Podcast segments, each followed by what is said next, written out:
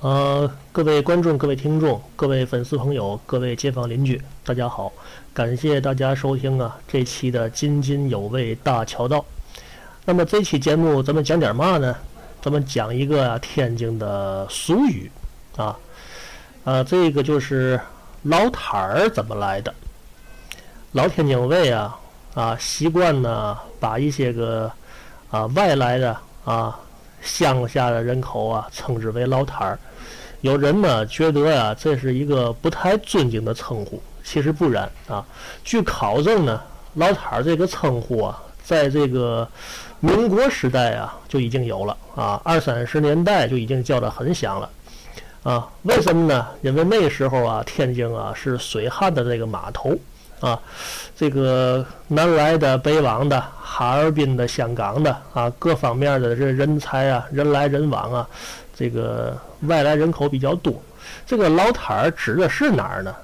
老摊儿的这个正根儿啊，指的是唐山一带、河北省一带的这个人，啊，多用来啊，这是他们的自己的这个谦称啊，不是天津人叫他们老摊儿，是他们自己呀称自己老摊儿。这个这个经过考证啊，这个老摊儿啊，为什么讲是是这个自谦用语呢？它跟江西的这个老表啊，山西的这个老心儿啊，它是一个意思。比如说，我们到江西了，有人自称老表啊；我们到了山西了，有人啊自称为老心儿啊。这个我们都觉得很正常。那么这个老摊儿是什么呢？老摊儿啊，其实是唐山话，是吧？唐山话都知道吧？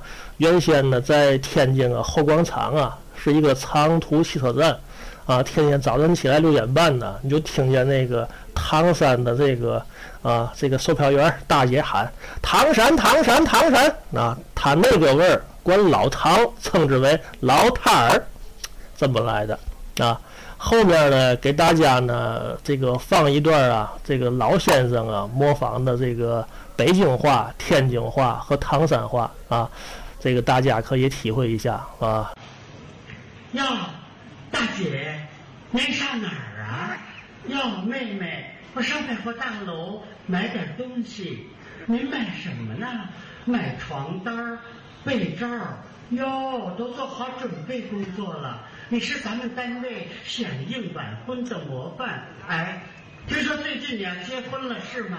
要是若结婚了，死丫头，那么多人不害羞，缺德，你讨厌。